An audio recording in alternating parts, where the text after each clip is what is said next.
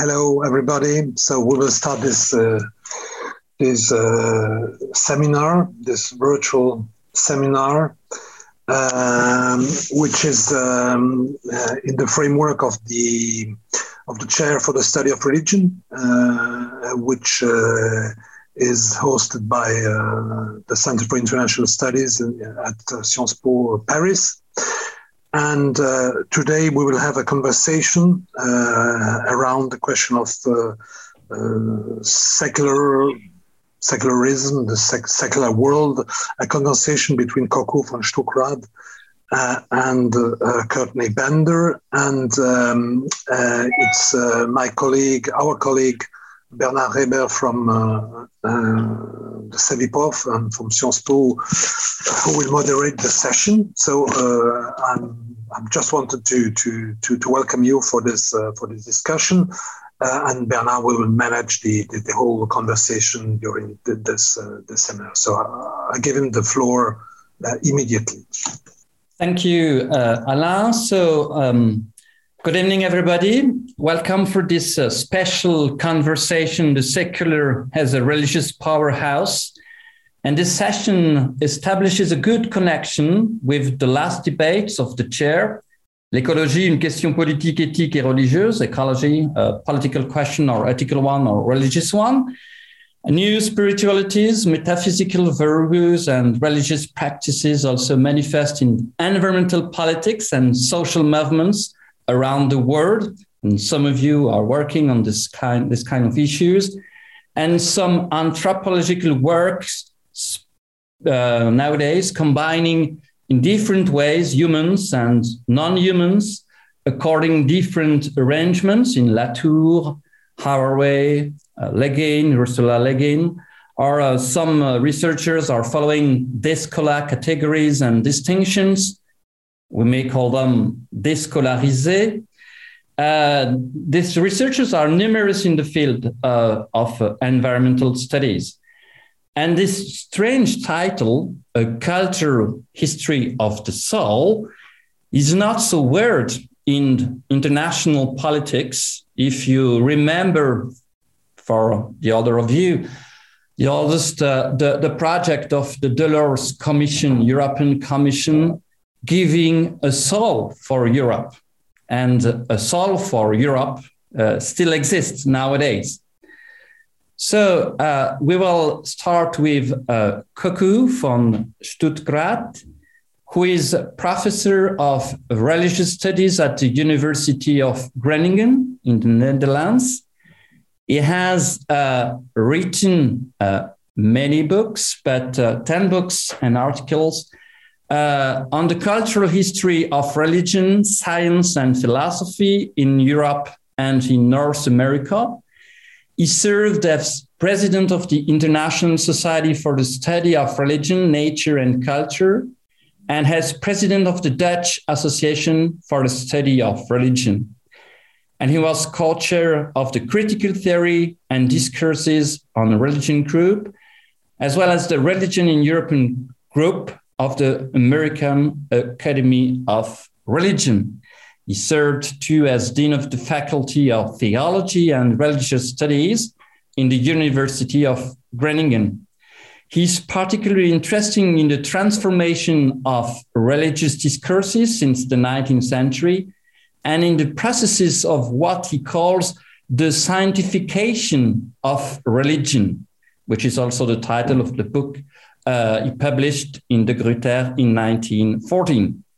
And in his most recent book, the book of today, he traces these processes with the reference to uh, discourses on the soul, a cultural history of the soul, Europe and North America from 1870 to the present, and it has been published in Columbia University Press.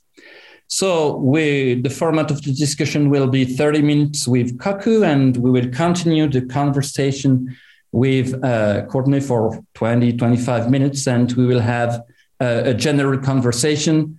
You can uh, ask the Q and A and uh, to to ask for for um, to have the, the possibility to to address directly your questions and I will give you the floor. It's much more uh, interactive if, if you can address your question by ourselves.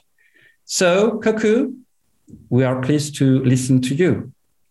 Um, yeah, thank, thank you so much uh, for the opportunity to share, uh, to have this conversation today. And my uh, deep thanks to uh, um, CERI Sciences Po and to Alain Dieckhoff and also Stéphane Lacroix. I also see in the in the audience and to Bernard and the organizers of this of this conversation. I also see that uh, Winnie Sullivan is in the audience, which is wonderful because she's my predecessor in this chair in Paris. And it's nice to have this kind of uh, continuity. And particularly, I'm very happy that uh, Courtney Bender is uh, willing to share her thoughts uh, about this uh, topic um, that we that we discuss on the basis of the book also because our although Courtney comes from a different perspective, our our objects of interest or our uh, interest fields are quite resonant, and I just want to. Um, quote one sentence that really strikes me in from her the new metaphysicals book a few years ago where she says locating the production of spirituality in so-called secular institutions unsettles the logics of institutional differentiation that continues to lie at the heart of our theories of secularization and thereby our projects of analyzing religion. And I think this quote and also her thinking about uh, the, the new metaphysicals um, resonates quite, quite nicely with my own um, take on this topic, um, which I will say a little bit more um, now uh, on. And it is based on, on, the, on the publication of this new book that just came out, um, as mentioned. But it's also, um, we take, take this as a point of departure more than um, talking only about the book. And I also want to point out that the book, and you said already the, the title sounds a little bit weird, can sound a little bit weird. And I also had some feedback from people um, who said, well, they were disappointed because I don't talk about the soul as such. So if you want to know what the soul really is and uh, its history, um, as if there is a history of a thing like the soul, then, then you will be disappointed uh, reading the book. Um, I tried to mend some of these misunderstandings in the English version, um, which um, I took for granted in the German version, but I cannot. So let me point out in the beginning already that this is a book about more about discourses on the soul and not in uh, not about the, the soul as a thing that you can define and identify. I am interested in definitions of other people of the soul and how these discourses generate new understandings of the world and the human being over the over the period of the 20th and 21st centuries.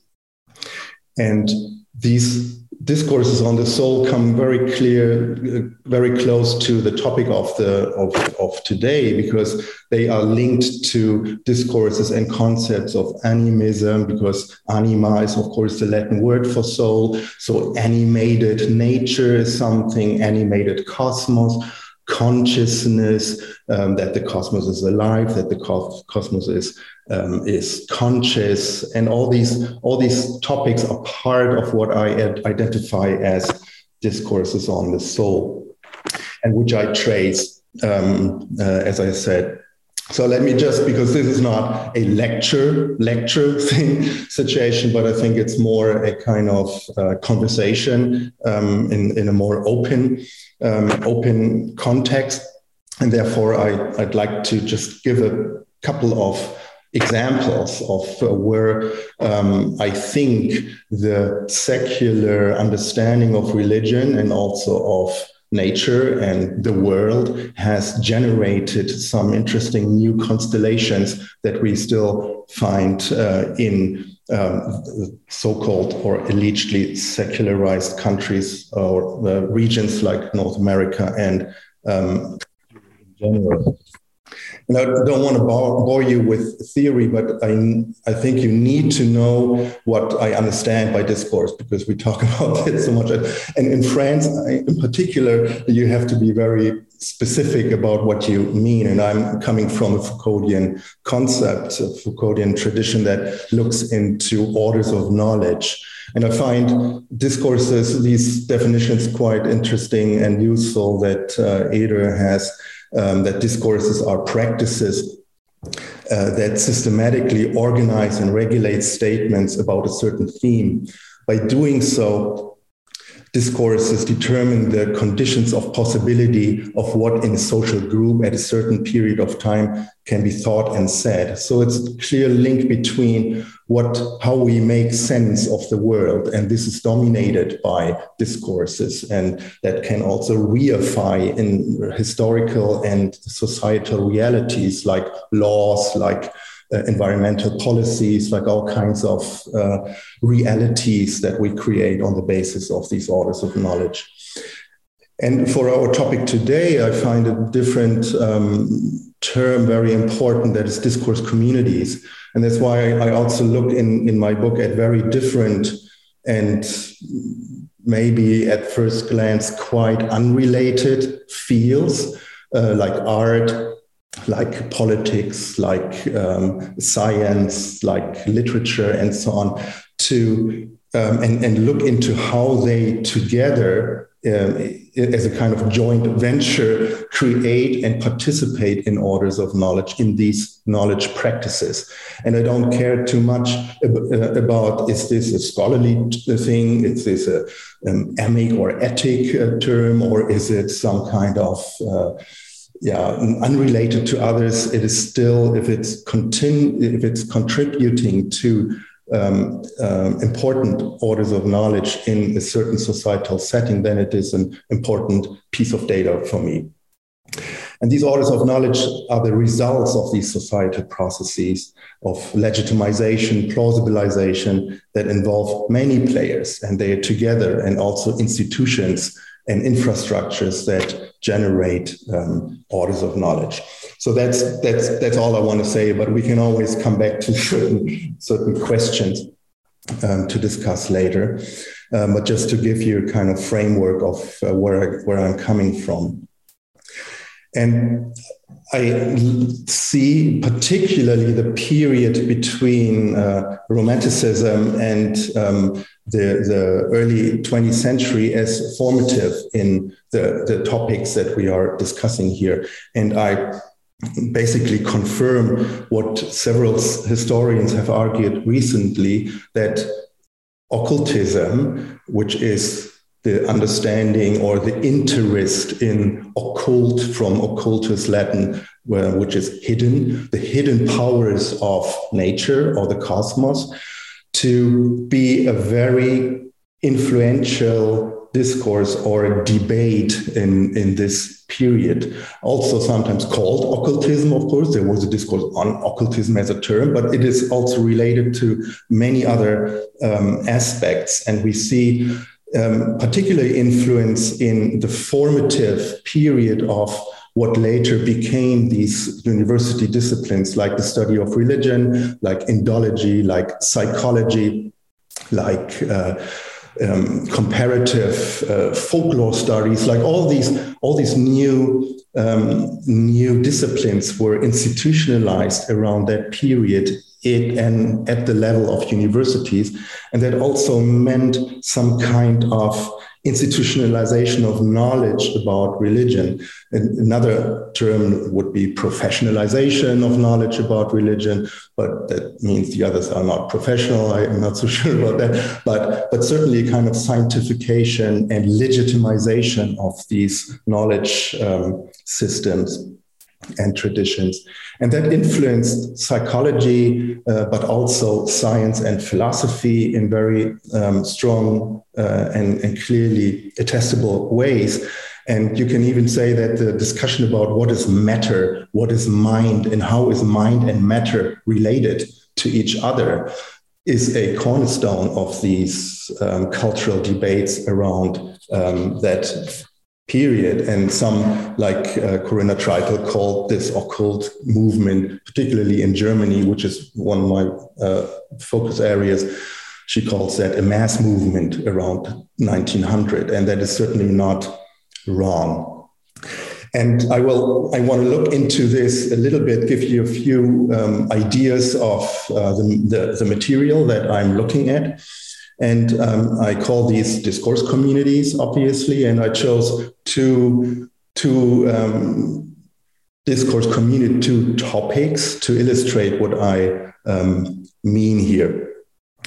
Um, and one is shamanism, which is a very popular um, field today and has been over the last uh, 40 years. And I would say I'm not the only one who says that that this was deeply informed by Mircea Eliade um, and his understanding of shamanism and his study, which uh, first came out in French in 1949, um, shamanism and the archaic techniques of ecstasy. And you see the cover of the book here in the English version.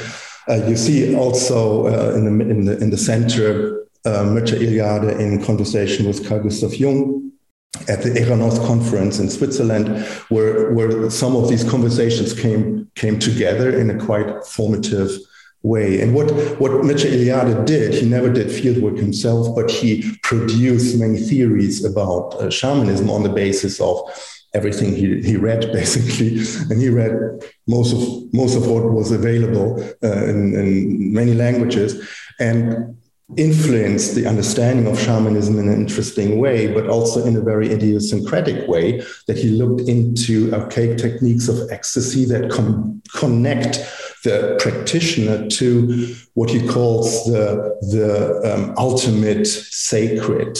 And that is something that reinforces the idealized um, homo religiosus, the, the, the the original um, religious human being that is sleeping in modern human beings as well. So this kind of archaic and, and indigenous knowledge is also available um, if you want to modern seekers. And that is something that, that is different from what you, what you find in more anthropological research of the 1920s and 30s, which studies these indigenous communities as something that is different, that's not necessarily opening up a possibility for, um, for human quests in industrialized um, countries like uh, Europe and North America.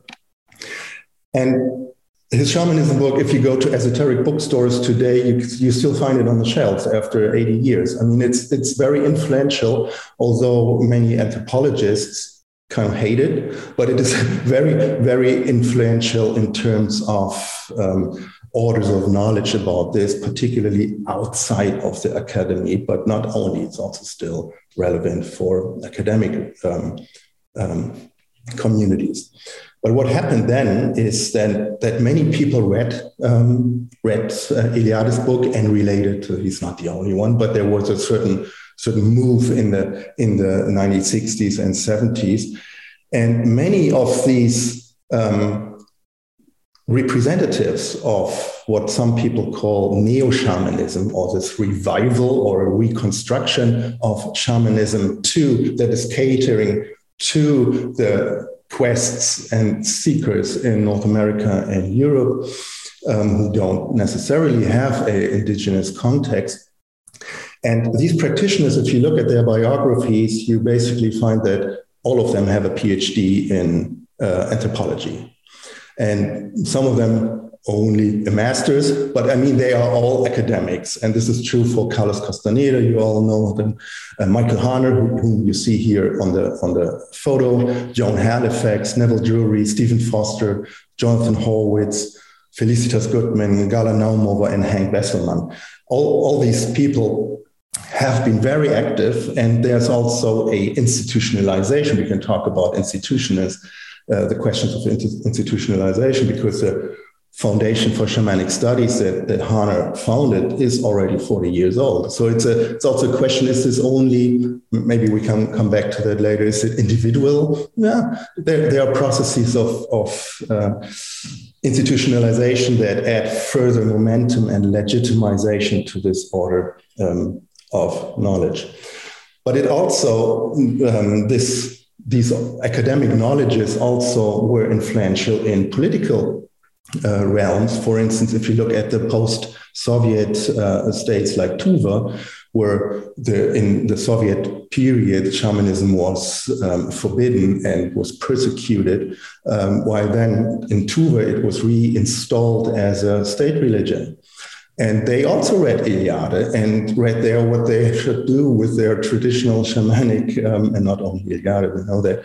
Uh, but there was a kind of reinstall, reinstallment of shamanic practices also um, in, in this um, area. Another example would be Sapmi, the indigenous Sami culture in northern uh, uh, Scandinavia, where also this institutionalization, or what Harner called core shamanism, was part of their newly claimed identity as uh, Sami indigenous peoples. So it's a complex mix of uh, identities going on there, but it's all um, informed to uh, some extent by academic um, academic uh, discourse. So that's that's one example I just want to bring in here. Another example, and that's the second one. I, I only have two. I don't want to take too much time here, but to to illustrate uh, what what's what's at stake here, I think it's good to to have concrete cases and nature-based spiritualities, uh, which um, sociologists like uh, sociologists like uh, Bron Taylor say this is uh, apart from Pentecostal Christianity. This is the largest and, and, and fastest growing um, religious identity uh, worldwide. Um, it is a question of definition, but it is certainly an influential influential um, discourse uh, today and uh, an influential part of spiritual practice and worldviews um, uh, the continents. And what I what I think uh, what what this analysis can can uh, do is identify the roots where it comes from, and then you can also see that this is not so surprising actually because um, the, this has been a kind of mainstream for some time, and it's um, it, it, it, comes from a soil that was very, very fruitful in discursive sense. And one of the um, one of the roots of this are philosophies of nature that are 120, 130 years old and go back basically to the Romantic period. Um, that, that are also not accidentally very interesting for scholars of ecology today again. And um, for the German speaking um, countries, uh, Goethe's natural philosophy was very influential. And one big fan of Goethe's um, philosophy was um, Ernst Haeckel. Um, the most influential Darwinist thinker um, in the German uh, speaking countries, but also the, the person, the scholar who in the 1860s coined the term ecology that we still use today. And over his whole life, he was very um, um, yeah, involved in, in this discursive uh, development. And he's interesting uh, because, um, because he uh, personifies, impersons uh, basically this link between religion uh, and, and nature religion and science. And here are some quotes from his uh, last book, 1917, Kristallseelen, um, uh, the, uh, um, the souls of crystals, which already gives you an understanding of that he is an animist, basically. He thinks that uh, everything has uh, a soul. And here's a um, quote um, All substance contains life, inorganic as well as organic. All things are animate, crystals as well as organism, organisms the old conviction of the inner unified connection of all events, of the unlimited dominion of universal natural laws rises unshakably in you. And he puts these discursive terms together in, in, in, a formula, even. I have this quote here too the world equals nature, equals substance, equals cosmos, equals universe, equals God. And he founded um, the Monist Alliance, uh, and monism is his understanding of a unified um, science that integrates humanities and and uh, the exact sciences so-called exact sciences. And that's just one, one example that was quite influential. And there are um, also, he was also interested in art and he saw um, nature as an artist. That is also one of his book, uh, books. And you see the cover of uh, Art Forms of Nature here, which is a very popular, very influential book in the, in the German speaking world.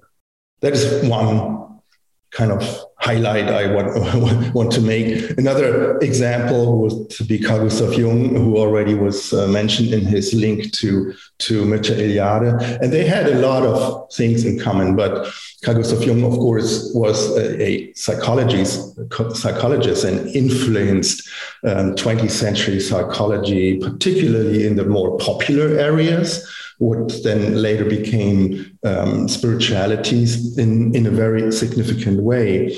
And he was also looking for a universal science, just like Haeckel, but for him, psychology was that universal science that also included uh, scientific uh, research and also uh, um, humanities research.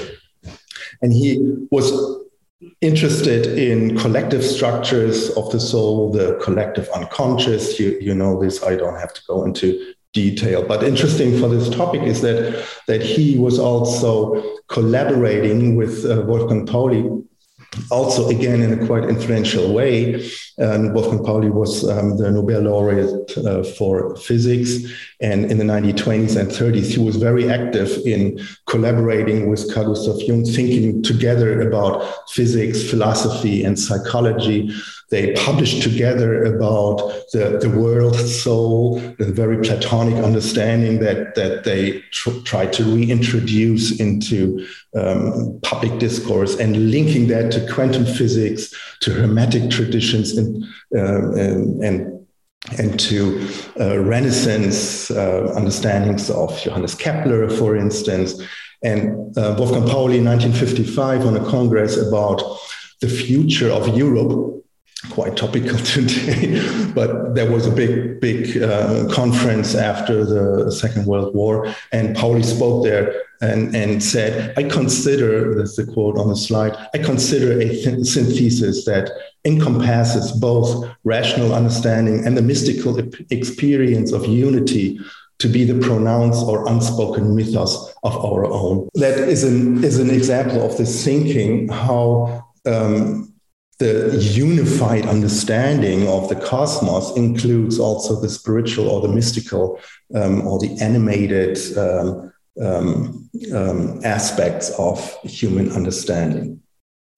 And when we look into the kind of further development of this, then, then and I spent quite some time in the book on the transpersonal movement as a kind of engine that accelerates uh, and also maybe institutionalized uh, these these orders of knowledge that come from Carl Gustav Jung in particular, but also from from this quantum physics. If you think of uh, Fritjof Capra and these people, sometimes called the New Age thinkers, but they, these were all trained uh, physicists, and they included um, this kind of transpersonal interest or this this quest for cosmic consciousness, not only the collective, but the, um, that also already bigger than the individual, but the collective and the, um, the, the cosmic. And that can also include the non-human or the other than human consciousness, which is already already in Carl Gustav Jung, who, who thought about um, animals also as having um, uh, archetypes and, and um, um, a collective unconscious and so on and that that that was a very strong impetus particularly for the american um, cultural development um, in the 60s and 70s and 80s, and they're still active, they're still going on. And here the image is uh, you see this from uh, the University of uh, Metaphysical Science. That is their actual name, and that in a nutshell brings together this kind of scientification of religion that I'm uh, interested in, and this discursive link uh, between those those seemingly um, differentiated domains.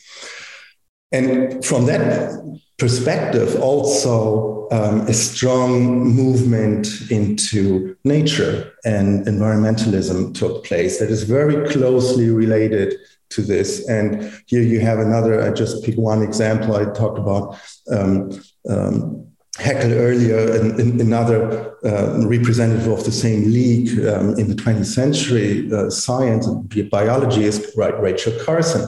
And her Silent Spring, of course, is often interpreted as or seen as the, the, the, the beginning of the most recent American environmentalist movement in the 50s and then 60s. But she also uh, was a very um, very interesting author that uh, who, who worked in or worked with genres that were not only scientific. She, she linked this in a very interesting way.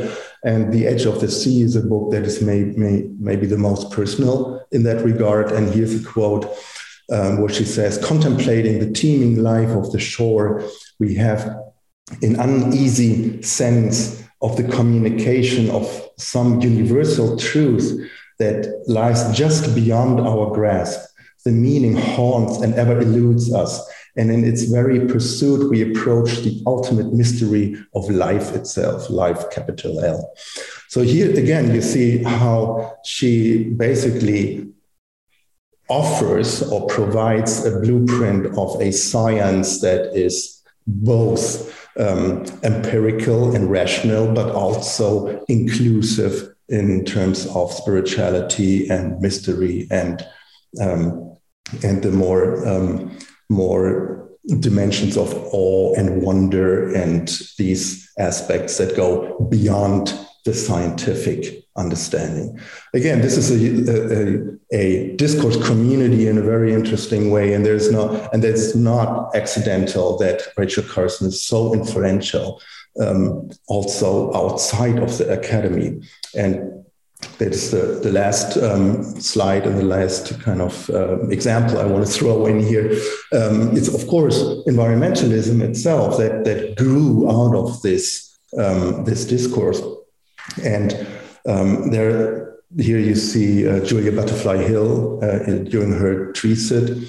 Um, and there's one of the longest tree-sits in environmental action uh, so far. She spent two years in this tree you see here, um, and the, the, the year uh, the, the, tree is called Luna, which was um, occupied earlier by uh, Earth First activists in uh, the redwood forest, forest in California, and she also speaks about this kind of cosmic consciousness, uh, the kind of spiritual energy and all these terms. If you if you look at the language that that is used in this in this context um, then it is clearly and here that resonates with uh, Bron Taylor's research and others of course um, this resonates very strong with um, uh, spiritual experiential elements of of um, of um, biology and of science. And you can draw the line further, of course. But what you see is that,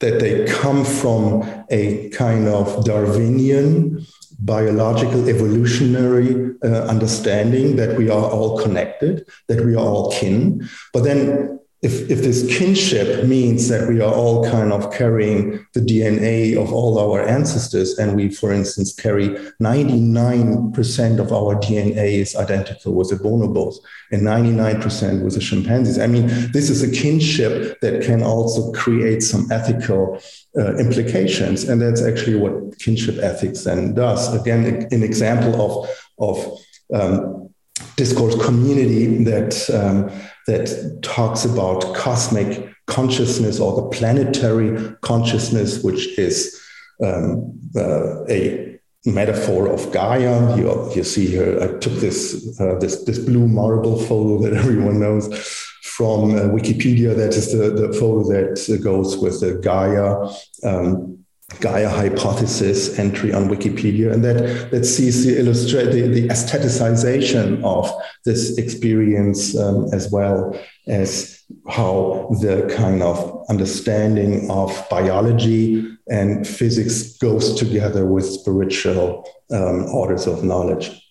And the latest um, strong movement, I think, uh, would be tree consciousness, which is a big thing, uh, also very influential, very successful in, uh, for instance, Richard uh, Powers' um, novel, um, um, and very in, in the understory. Um, uh, overstory, not understory, the overstory, and also his uh, his new book. I mean, these these are very influential examples of um, orders of knowledge that at the same time that both are a result of this discursive reconstruction I tried to make, but reversely they also en- enhance these orders of knowledge. It's not it's not weird anymore to to talk about tree consciousness even as a academic and and it is has changed somehow our understandings of the human as part of the modern human world rather than a as a cultural person that is detached from nature so these are all examples we can talk uh, more about, um, but I, I want to uh, leave it leave it here. What I want to wanted to make clear in this in this in these comments is that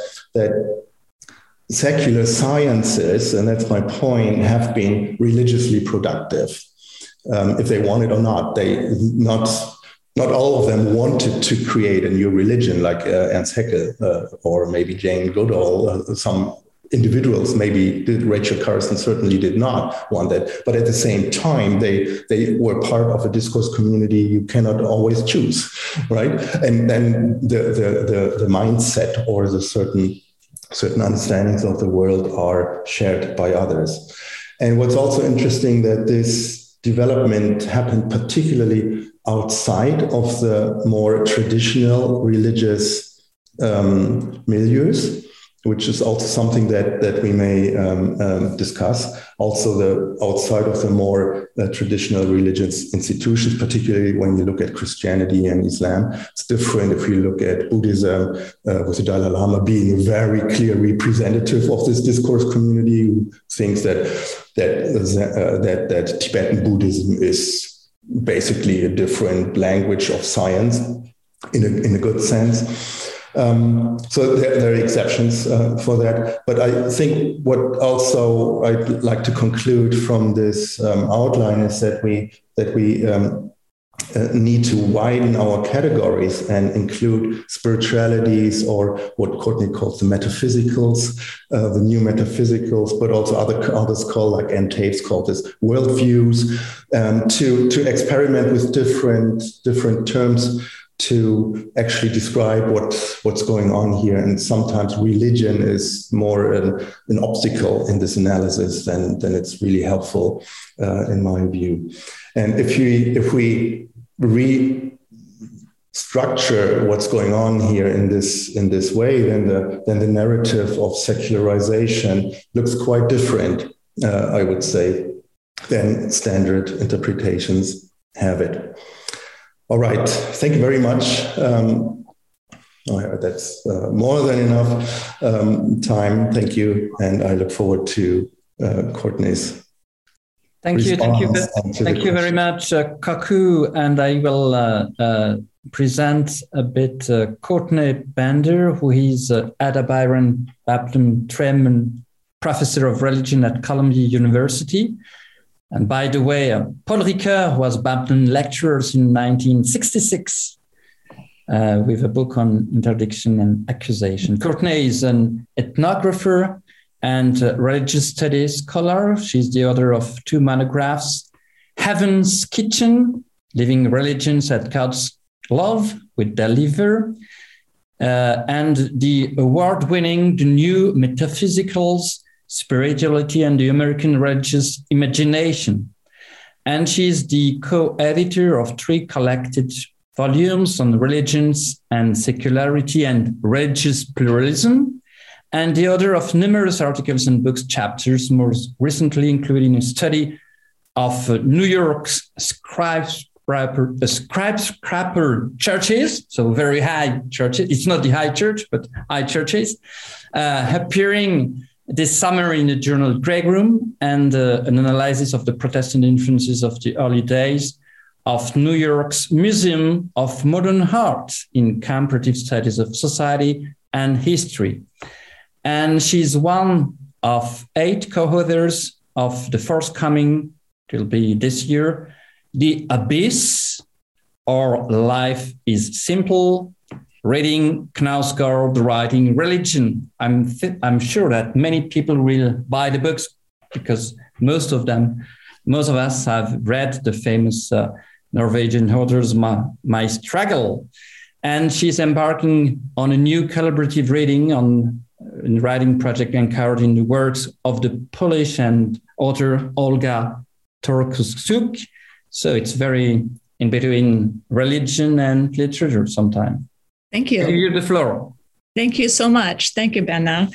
And thank you, Kocku. And thank you for the invitation to uh, uh, Kocku to um, read your book and think about your this project of um, the soul, or rather the discourses of the soul, um, and this question of um, the now perennial sort of question of thinking about how secularity in its many forms, as forms of governmentality and forms of um, culture and forms of self-understanding, uh, nonetheless are oftentimes um, creating things that are also deemed, marked, or understood to be spiritual or even religious um, I think it's it's an interesting um, from speaking as an American in an American context. I think that um, we are. Um, um, and in the American Academy, thinking about religion, I think that we've become um, very comfortable with the idea that secular institutions, the secular world of America um, needs, requires, desires certain forms of religiosity, and in fact produces that religion. Um, in, of course, not sort of from a top-down perspective, but really.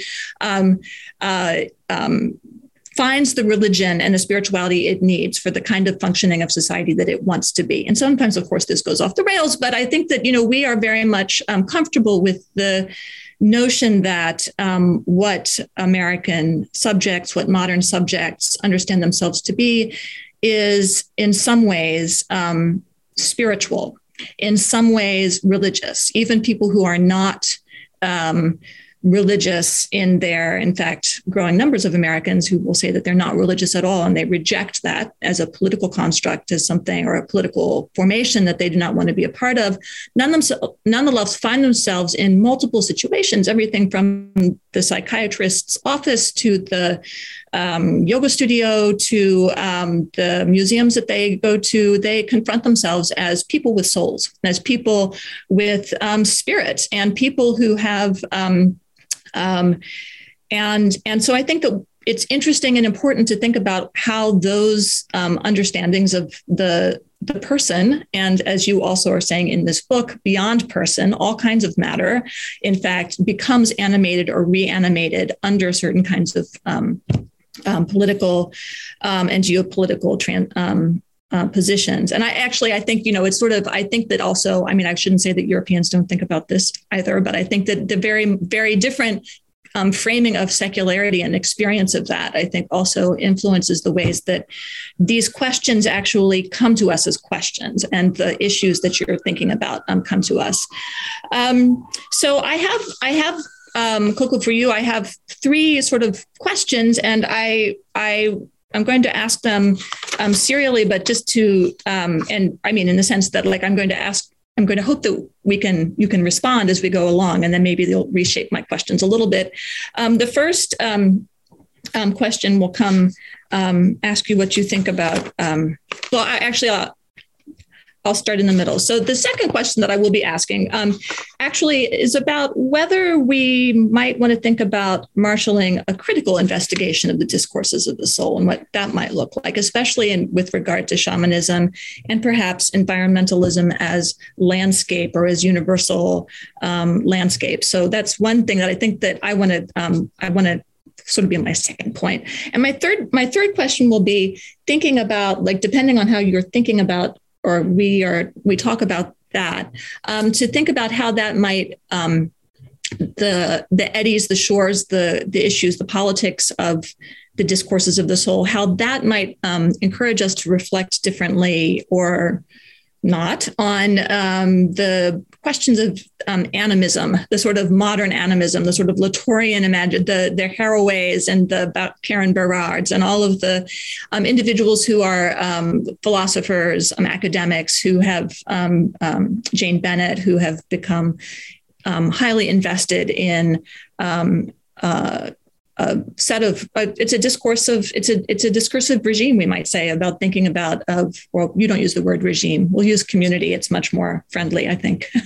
In in um, thinking about the um, uh, you know where where animated um, matter is is possibly um, going. Um, but the first question that i want to ask you um, and that i I have to tell you, um, it comes from just like, let's recognize that you're in very good company when you're asking about the history of the soul. Because as I was re- rereading with some of my students Foucault's Discipline and Punish um, this, um, this week, um, the you know Foucault says as, as the, all of my students rec- reminded me and noted that you know that um, discipline and punish is uh, is a history of the soul. That's what um, he says. You know, page six right there it is right? So and that it is in fact beyond that a story about how in modernity um, the body becomes the prison of the soul right? So i mean here you have um, you know this this is a book really you know connected in this sort of like much more sort of genealogical sort of Nietzschean like imagination of um, thinking about punishment in the soul and its emergence through a set of expanding apparatuses and institutions, everything from psychology, as you mentioned, to um, uh, you know, to the chaplain, to I mean, there are variety, you know, to to the military. I mean, like the you know the penal system. All of these things actually are contributing to um, the history of the soul. Um, my students actually also rec- are they were very cranky when they said, well, he only mentions the soul in the first couple of pages and then he doesn't talk about the soul anymore. I think you've misread this book. But anyway, the um, the the thing that Foucault also says, I think that's very important. This is what I would like to ask you a little bit more about. Is that he says that the soul is not just a, well, it's real, right? He says you know this language of the real, which is very important to him. Um, and um, the realness of it is that it is not well, in many ways, it's real, like in terms of like sh- becoming a category about which we can speak and also which speaks to us about who we are, right? But it's also embedded in a variety of technologies, right? And or techniques or practices or um, ways of inhabiting our own body, right? So I'm wondering, um, perhaps, um, and I know this is not precisely the project of your um, of your book. But since you are so invested, as we all are, I think, in thinking about the politics of discourses of the soul, right? I'm wondering if you might tell us how you've been thinking about the um, main techniques or maybe the main institutions like you know bookstores for example right that are that are um, uh, empowering and circulating the types of soulful um, activities. I mean, it's one thing to read a book, and I think that's inc- so. We will say as scholars how important that is and how much these ideas are circulating in text. I think is also really important. Um, but um, how else are these uh, is are these discursive communities? Um, um creating, responding to certain kinds of techniques and body body practices. Um, or institutional practices or scientific practice. I, however you want to go with that, I would just I'm opening that question up to you um, to get some more meat on that bone, so to speak. Thank you so much. These are great, great comments and great, great questions that open up a really important aspect of the whole discussion. And and I mean, they, also, I, I, see your the three questions also they hang together somehow. Um, I don't know um, if my um, uh, if my response um, artificially puts some link there, but uh, you can correct me. But I mean, this um, in, indeed, what what Foucault calls then the, then the realness, or some others too, that the realness is important, and that is also the bridge to the critical reflection that we or or diffraction with Barad that we need, um, in in the sense that um, it becomes real. But I think it is then, the, for me, it's more helpful to call this the reification of the soul rather than that now I know what the soul is, and that this is. I, I still want to retain that uh, that uh, difference, but it becomes a thing. That's the you know, the, the thingization of something that's the that's a non-Latin way of reification. But but I mean, we we turn it into a thing, and it becomes an institutionalized. Um, um, legitimization or some, sometimes also a challenge to something and it is used and also used in very different contexts. And and i think this is uh, very important uh, to see that these discourses are practices. And these are not this is not about history of ideas. It's also not only about genealogy, but it, it's a, it is about like like Foucault too in, in discipline and punish is to to understand the presence our our mind and our experience of the world is in. It's actually quite uh, pessimistic in the sense that it's very hard to get out of these these these cages. And Max Weber would say similar things that that we are part of this kind of uh, understanding that that um, that is tacit, and that is the most dangerous thing. The tacit knowledges that we just share without reflecting on it, and some of these are um, connected to the soul and very influential ones, like the Descartes, uh, the Cartesian, and this differentiation of um, that only uh, that that that the thinking um, essence cannot have an extension, right? Therefore, everything that, that has uh, a mind cannot have a body. And that means that animals are automaton, automata, right? And, and that is that is just a made up kind of understanding of uh, you can have very different understanding, but it's, it's so influential that Without that, you would have difficulty having animal animal testing, for instance, or industrial farming, and all these things. That is very strongly connected to discourses on the soul. I actually just published a chapter in the handbook of critical post-humanities where I trace this kind of uh, the soul having a soul as a distinctive marker of the human species, um, which is very European uh, and mainly maybe only European. I don't know much about the, not enough about the non-European, but it's certainly very and kind of globalized today. But this very influential understanding of a unique um, selling point of the human being is having a soul, and the Catholic Church still argues that, uh, and uh, and um, this medieval philosophy is still the official psychology of the Catholic Church. So you can see how influential this is in materializing in, in concrete reification processes. And I think it is important to critically investigate that. Um, I yeah, if, if you come to if it comes to critical uh, to discourse research, then critical discourse analysis is something that is uh, has also kind of labeled uh, to um, to do mainly this deconstructive work. Um, and I'm my book is not necessarily part of that. So it's more, I think it is very important, but I'm more interested in reconstructing these orders of knowledge and and then take it from there and still kind of criticize some of that. I mean, the same can be said about Ernst Haeckel. Of course, he was very influential for Nazi uh, ideologies, and he was used and he was he was also used uh, for uh, euthanization, and all these things are part of this philosophy, and we need to have a very critical understanding of the implications of these nature philosophies.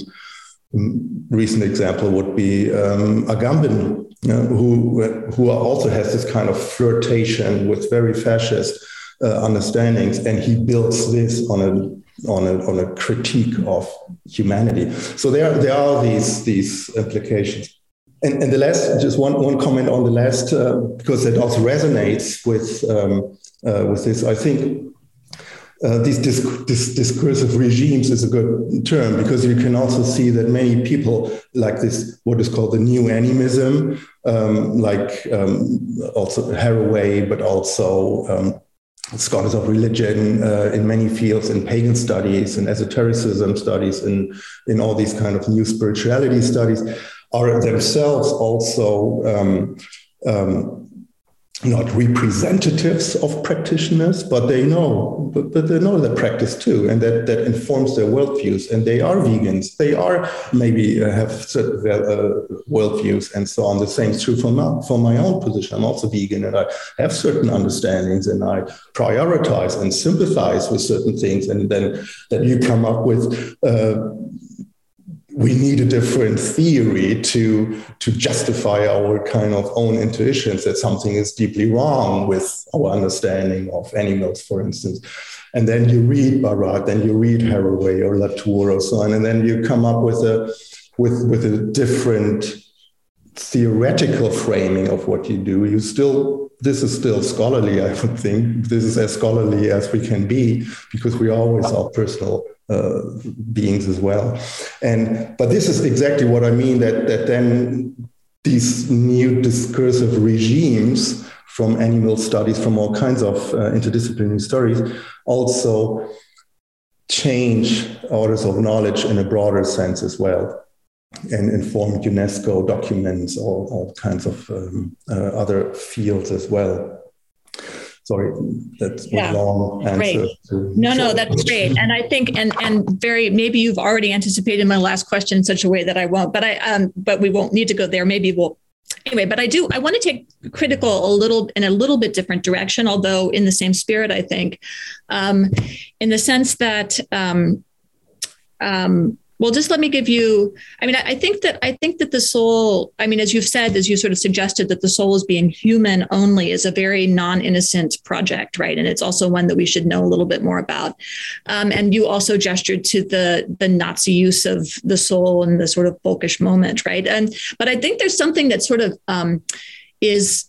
I'm not going to compare anyone with what happened then, but the the sort of thinking, the imagination, I think, nonetheless, of the way that the soul is imagined, and the way that the universal is imagined, as um, which is different from an also has a certain kind of politic to it or a geopolitic that um, you gestured to in a few places in your book. But um, I think is particularly interesting when it comes to the sort of growth of neo shamanism as a sort of project that in, invests itself in an idea of a universal shamanism, right? As a mysticism that has a, you know, outside of time and space, but very much located in either traditions or people who no longer are you know have have disappeared or um, people who are you know seen to be as sort of closer to an archaic age in the sort of ways that there's a sort of recirculation of an ordering of world of peoples, right, which becomes very celebratory, um, but also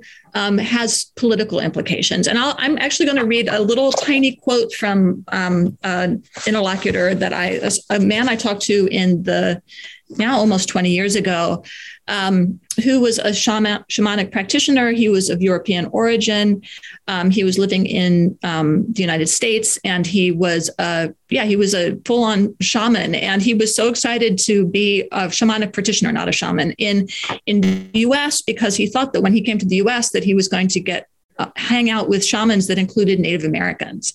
And he was very disappointed um, um, that they weren't participating in this at all. And the quote is, he, I asked him um, if it would be good, and he expressed this disappointment. You know, would the, would it be great if there would be Native Americans in the group? And he said, it would definitely, especially Native Americans, just because I feel like they are still alive, being here.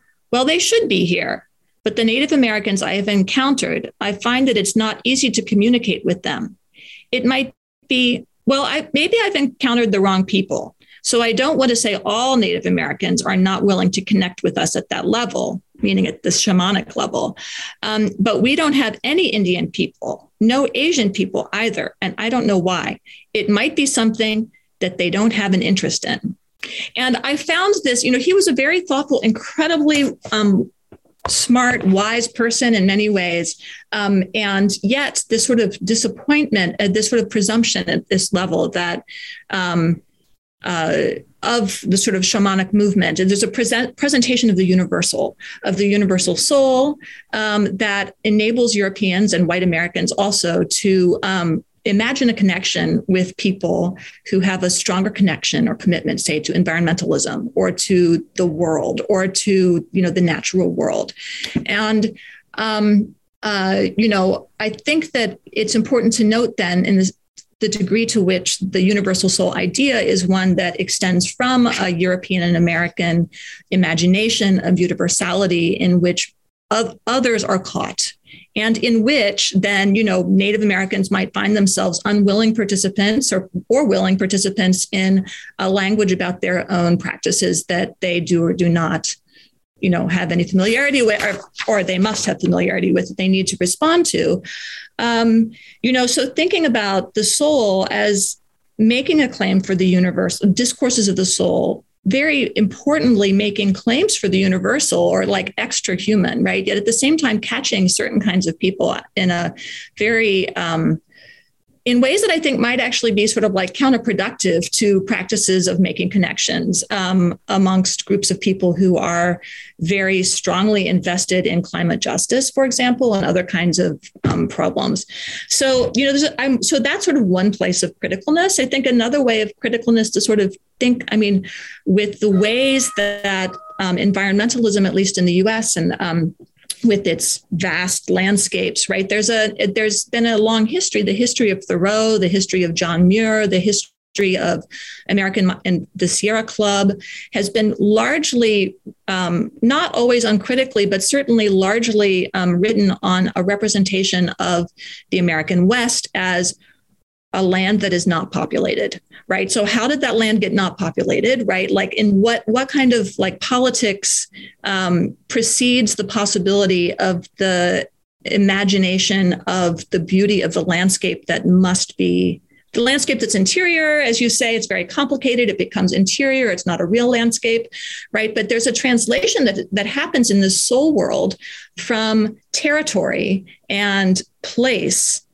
and inhabitation and living together, right, to landscape, which is, you know, metaphysical and transporting and transparent or trans not transparent transcendent right? And and it becomes and so there's there's an i mean this is where i think you know many um, environmental activists in the united states become very suspicious of certain kinds of of histories and discourses of the soul which um, are effacing certain kinds of human um, possibilities, even if they're trying to capture like a, a larger environmental, uh, you know, animistic project. And um, and I asked question i asked the question to you like what do you think about this not in the spirit of like oh all this you know like we shouldn't also be you know having sort of seeing where the sort of positive marks are but really to think about like how we we can pers- whoever the we is like can proceed once recognizing that not as a stop to say like we can't do anything but like you know what is the politic of this what is the politic of spirituality what is the politics of, of animism when we also recognize that the universal that it's imagining is very peculiar and p- political um, so I don't know if you have any um, thought. I'm sure you have many thoughts on that. so I'd love to hear um, responses to that. Thank, thanks a lot. This again, these are great, great, great questions, and I, I, I agree that shamanism is a very interesting example, um, and and it can be developed further in different related spiritualities and spiritual practices. But shamanism is also interesting because it goes back so long, and it is so deeply entangled with uh, colonial contact and colonial fantasies and practices. And that, that goes back into the uh, 17th, 16th century, but was particularly strong in the 18th century as a kind of identity marker. What does it mean to be a modern, enlightened citizen? And that's why Catherine the Great wrote a comedy entitled The Siberian Shaman in 1785 or something, and translated into German into several languages. And and where she said, okay, they the, they had the shamans still. I mean, the last Russian shaman was officially killed in 1927 or something. And Shirokogorov, the anthropologist, said, I interviewed the last living shaman. So this, this is a colonial kind of, this is destructing also shamanism and these indigenous traditions. And to be a modern European, like in Catherine the Great's understanding, and she discusses with Voltaire and other people, right, when, when Russia still wanted to be part of uh, uh, Europe. Um, that's, that's maybe not a good comment. But I mean, that, that, that is a deep European kind of debate about what does it mean to be modern and enlightened and rational. And shamanism was always a kind of um, template for, for that. Also, kind of, kind of fascination template, like for Eliade and others.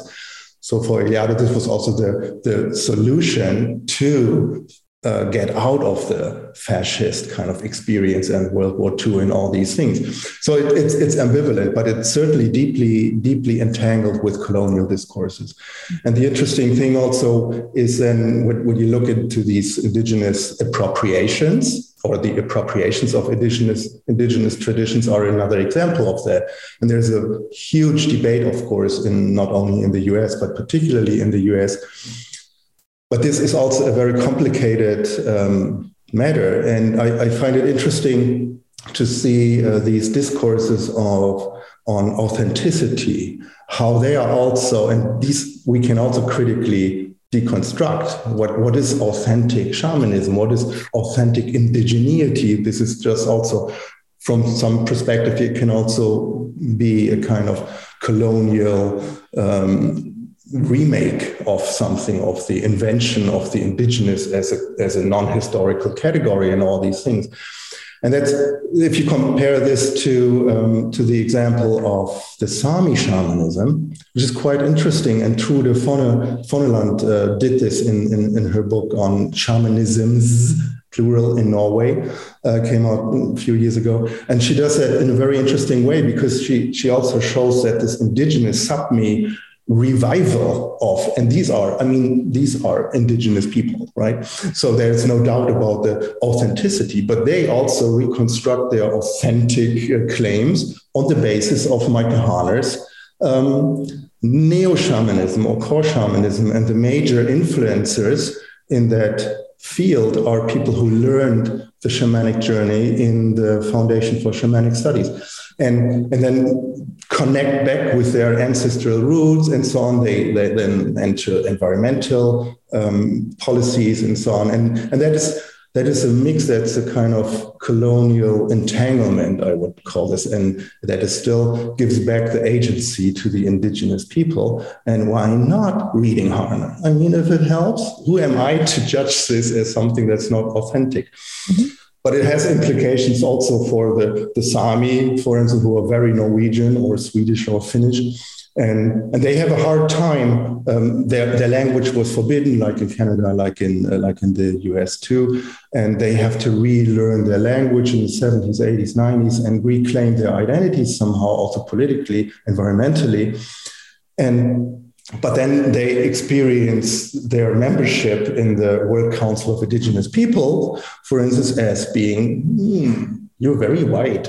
Uh, you even speak Swedish. And, and I mean, this is not, you, the, the, these discourses are so complex to uh, to look into and and I completely agree that these colonial entanglements are still very much still very much there. And you can see this in many, many um, contexts around the world, of course, today.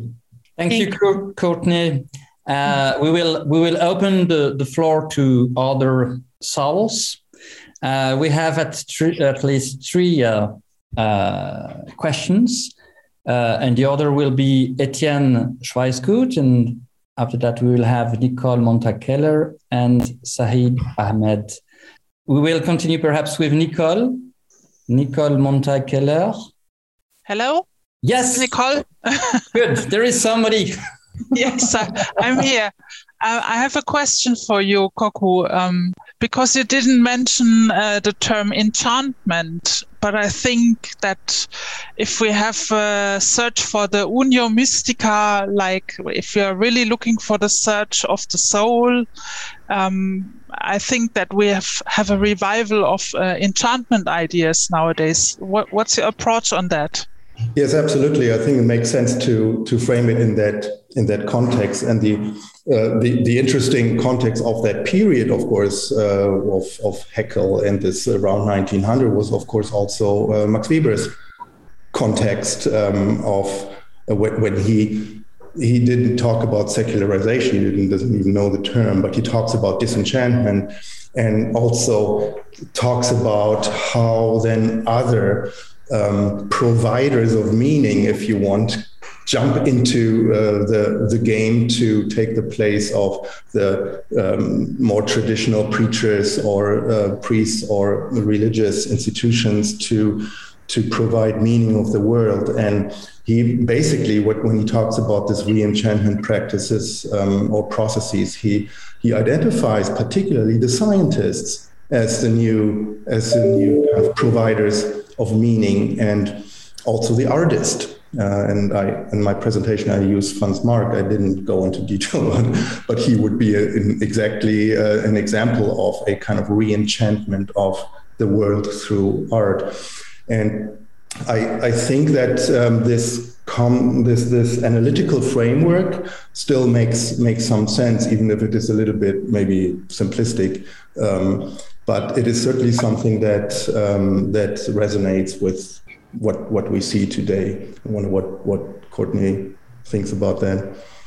But Max Weber certainly was not a thinker of secularization, and he was certainly a thinker of disenchantment and re-enchantment. And he was also the, you remember the photo of the Eranos conference. He was he was there and had his hand, his palm reading, and uh, no, not yeah, his palm reading, and also was visiting uh, Eranos, um, the, the circle there in Ascona, the the hippie hippie community there, and was quite impressed. So that he was interested in the in the even if he was not spiritual himself, but he was very interested in these processes of of um, the, the occult meaning of the world. Thank you. And perhaps Sahid Ahmed is there.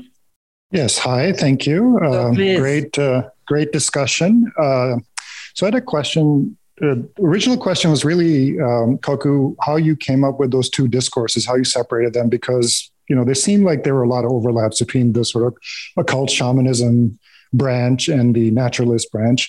But uh, since that, you know, the discussion has kind of moved on. And there's another piece that came up that was very interesting to me. This is this notion of anthropological participation and also this co-opting of discourses so so these two notions you know so you have anthropologists who kind of go in western anthropologists into a culture and there are sort of two approaches one is uh, um, you know how how interesting like these people are. Let's study them you know analytically. But the other one is somehow get into it and start participating.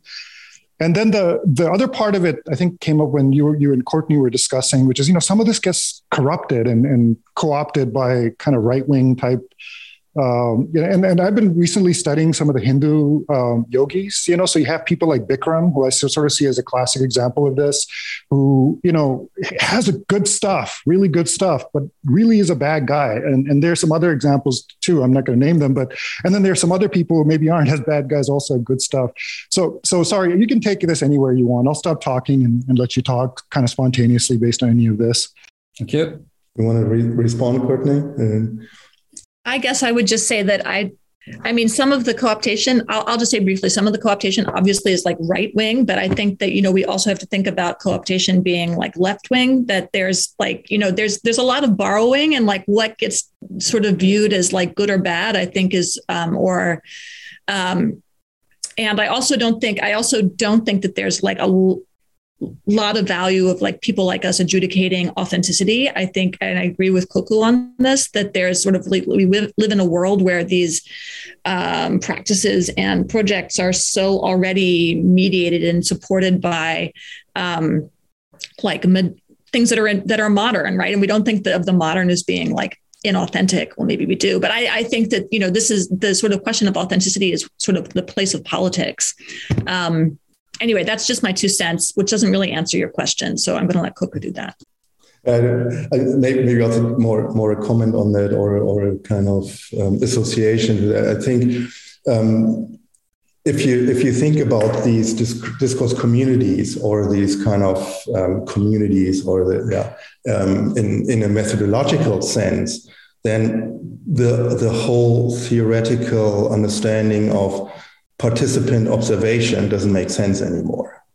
In, that's my that's my conclusion. I, I would more take it with uh, Karen Barad that we that that these are infra uh, actions, uh, and I as a as a scholar who are who is, is part of what's going on is part of the apparatus or the phenomenon, and that's also true for um, um, observation. It is not only observation and it's participation. And the participation creates some, I mean, many anthropologists are also more critical than, than this simple structure. But in the, in the more traditional sense, you take yourself back. Uh, you only observe something and then you reflect later about your um, experience and, and, and so on.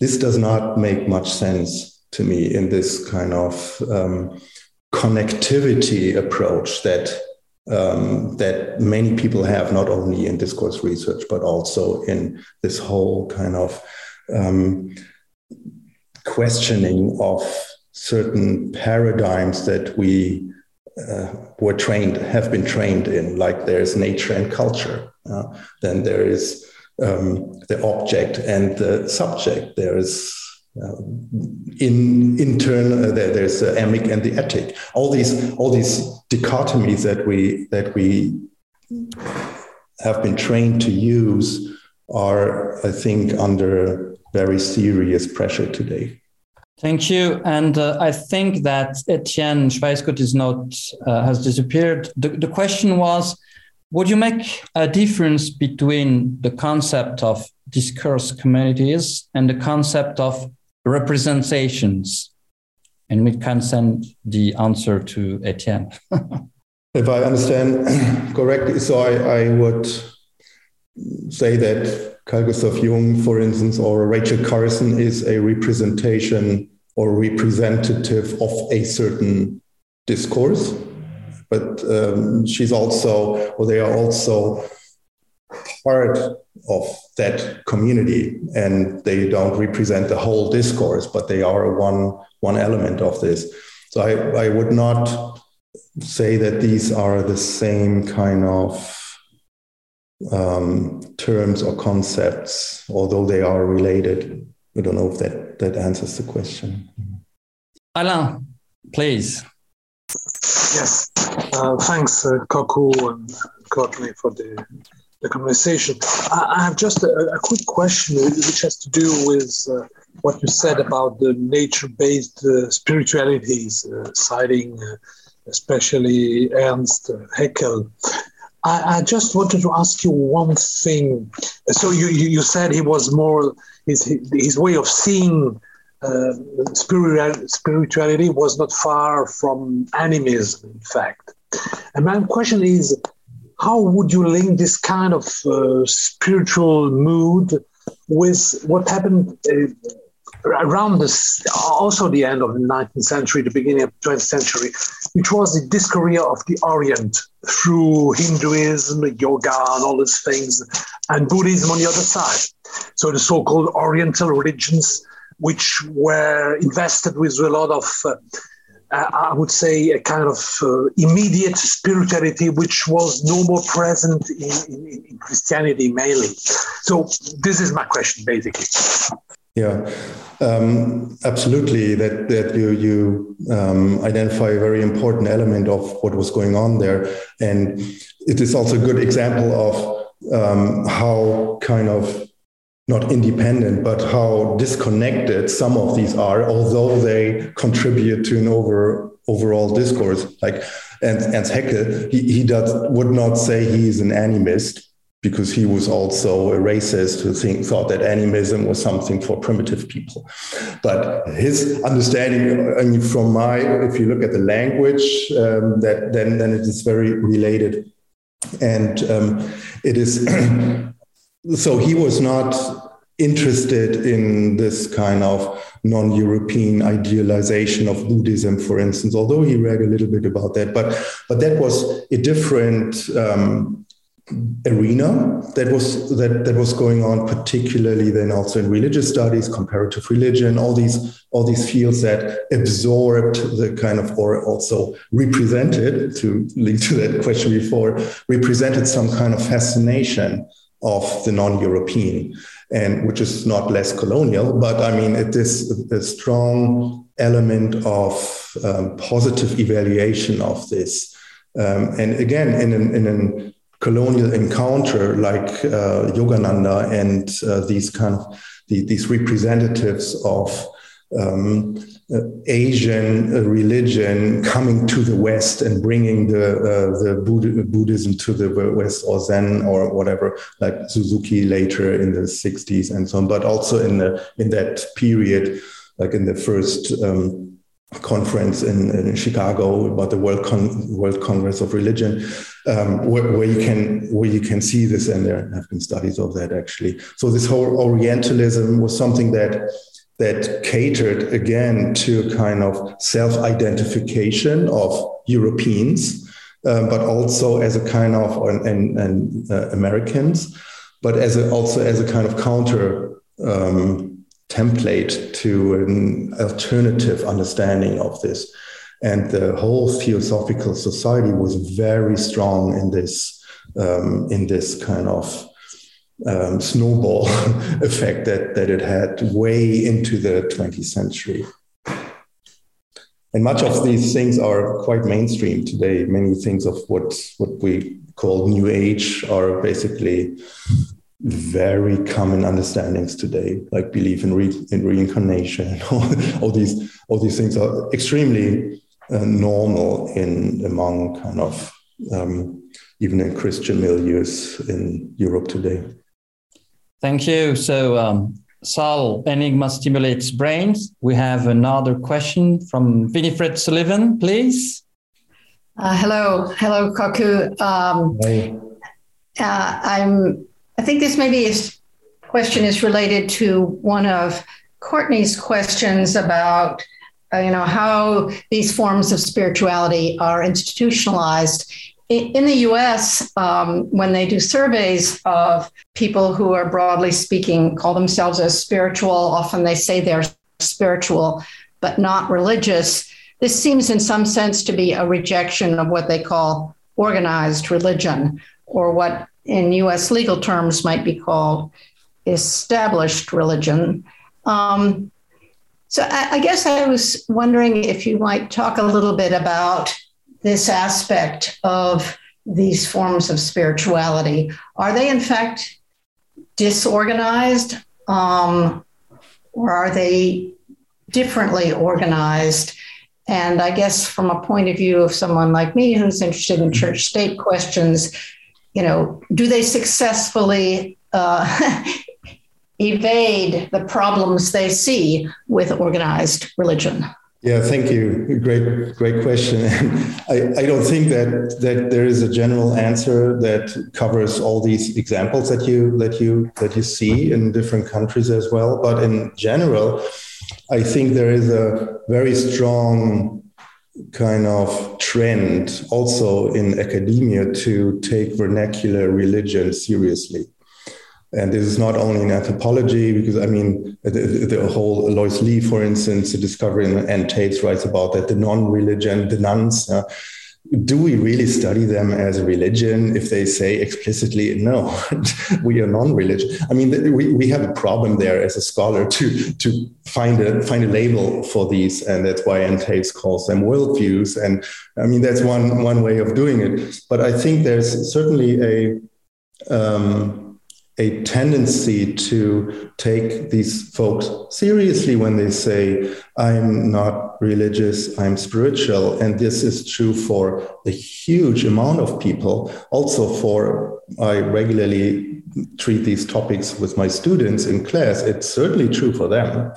And if you give them, let them describe a little bit what the difference is uh, between spirituality and, and religion, then they come up with all these, like what you said, a more um, traditional, uh, institutionalized uh, sacred books, hierarchies, uh, experts, and all, all these things that, that come up.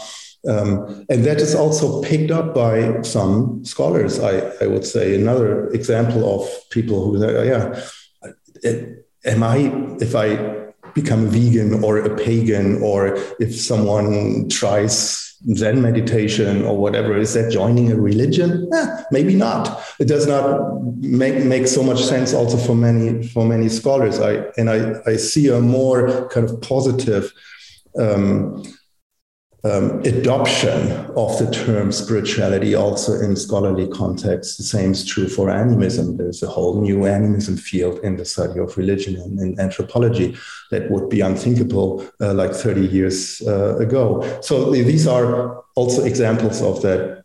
And I do not think that this, these categories themselves are really clear cut. Like like the, the example of the um, Foundation for Shamanic Studies was founded in 1972 or something. Um, so that is that is a long 78. It's it's a long institutionalized um, process, and the same is true for many for many other um, associations and, and societies like the Monist Alliance. It's also they are still active. They just celebrated the 100 and 10th anniversary uh, since Haeckel founded them, founded, founded it. So these are institutionalizations of spiritualities that also influence and, and, and make certain orders of knowledge plausible and legitimize it. I don't think that this is a strong differentiation um, um, marker and also when you look into the, the history then 120 years ago much of what we today call spirituality was called mysticism then and and you had these mystical elements in traditional religion like uh, like in christianity uh, where you have these medieval mystics and they are also part of uh, they are different sometimes difficult, uh, also gendered category. Um, and much of the spiritual spirituality discourse resonates with these this, with this genealogy in quite interesting ways. So I don't think that these these differentiations are strict, but I think that uh, what what what what you see is that they they pick um, they they're quite influential also when it comes to descriptive language by scholars. I don't know if that, that answers your question. Thank you. Thank you. Oh, Winnifred, you wanted to add something? No, that's fine. Uh, thank you very much. Okay. Okay. So, if I may, uh, I've not seen any new questions, but I have a couple of questions. Um, at the starting point of your um, uh, presentation, you have used two different words uh, legitimization and plausibilizations. And uh, of course, you have a difference and you have uh, two different levels between both of them. So is it much more an ontological or an epistemological project you, you want to, to, uh, to, to conduct? Uh, for example, if you, you, you, you continue with Pauli, you have mentioned Pauli, and uh, during the, the discussion, was speaking about rational understanding and mystical experience of the unity. So uh, it, it means, if I understand it correct, that unity is, is on the both side in the experience and in the rational understanding. Rational can be combined with, with unity. So what is, what is the sound target? Is, is it a kind of experiment or is it a kind of explanation? Soul can help you to explain something, or is it something that you want to make the experiment of, even if it's through through uh, discourses? Uh, or is it only a way to, to have another word for universal truth? But, but it's a very ancient thing. Uh, for, if you you written back to, to the Stoics, for example, they wanted to have this kind of vision. Or, or why, why did you avoid?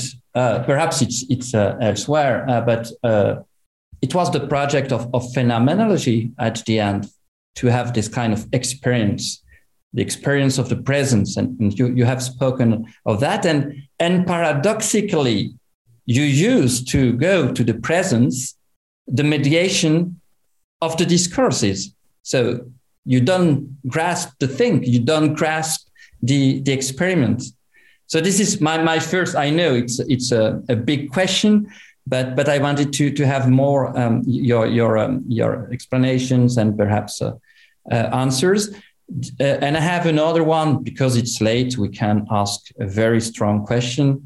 Is it easier to make this experiment of the world as a whole? You have physics, for example, physics and spirit. If you have Jung and, and Pauli, is it easier to make it, this kind of experiment or than the experience of God? And should it, God, be part of this wall or can it be separated? And the last, but it's, it's the last question, and we're written back to politics and, and perhaps to the question connected with environment and struggle.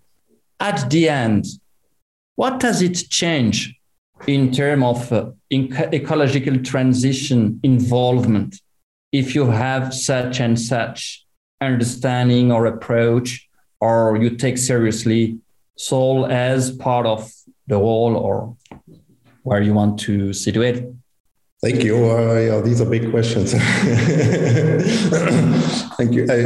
I, I, I don't know if I can um, answer that um, in a kind of coherent uh, sense, but I, I think that my my own project in this and also the way I understand uh, discursive approaches is less normative it's not that I take a stance in ontological claims, for instance, um, but I, as a scholar, certainly, I mean, people all have individual experiences, but as a scholar, uh, you you look at discursivized experiences. So you you don't have the experiences themselves, be it the experience of nature or the sacred or what the phenomen phenomenologists called uh, whatever you want. So there is only communicated experience. Otherwise we don't have any data. This is always communicated. And uh, and if someone claims this is not communicated then it's still a communication. So there's there's no way to to kind of bracket the discursivization of it. That's that's my understanding at least.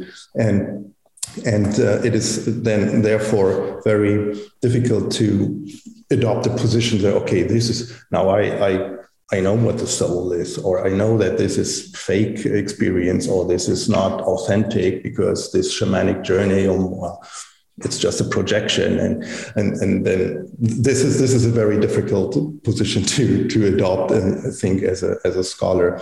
Um, so the normativity is not is not um, part of my um, interest also but my interest is understanding what what drives these people and also what frames their experiences uh, because there's also not a distinction clear distinction between what you experience that you experience um, and certain expectations or knowledges that you are part of already that not necessarily generate but certainly in, inter, uh, in influence the experiences that you have. And to to historicize these categories that we also find in, in experiences and descriptions of experiences is something that I, I think it's in, interesting. You know that as a part of an answer. yeah, yeah, yeah, yeah. But but but you've used the word legitimization, and yeah. and how is it possible to disconnect legitimization with with normativity? Yeah, no legitimization, and these these many of these scholars, I, I mean, Eliade was certainly normative what they were doing, and Haeckel. I mean, these these people were normative, and the same is true for many of the and Carl Gustav Jung. Certainly, they, these are were very strong kind of claims that that uh, they uh, what uh, that they make. And legitimization um, also comes in, and that links maybe to uh, to Winnifred uh, Winnifred's research. It's also um, in the sense that re- one reification of this are laws, right? And that's also a way to produce religious communities because um, now the Wiccans and the Pagan Federation and the, the Sapmi uh, um, indigenous community in Norway has to fit into some secular legal patterns to be accepted as a and registered as a religion. And that that also creates certain features in vernacular understandings of religion that is form of legitimization. And then in turn it also normalizes certain understandings. Of course yeah of course you have a kind of board uh, if you have a registered religion. I mean, and if you don't have a board, then you have to have one to be registered. I mean, all these things create certain certain institutionalizations of spirituality. Uh, up to the point of the flying spaghetti monster, which is also a very good example of this uh, kind of procedure of fitting into uh, legitimate um, understandings of religion.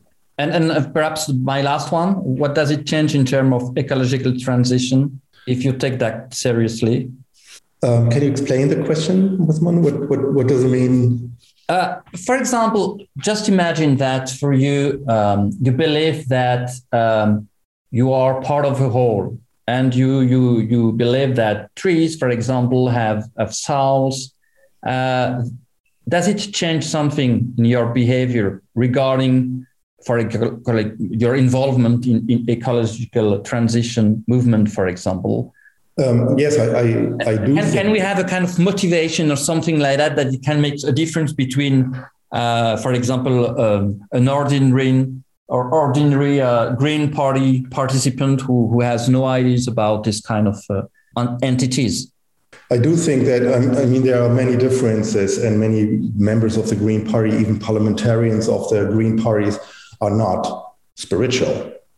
But if you look uh, into these representatives, for instance, when you when they talk about, oh, of course, I I read Peter Wohlleben's uh, The Secret Life of Trees, and of course, I read Richard Powell's uh, Overstory, and of course, I, I read you name it. There are many, and uh, I and I'm a fan of Avatar, um, for instance, the most successful film of all movies of all time.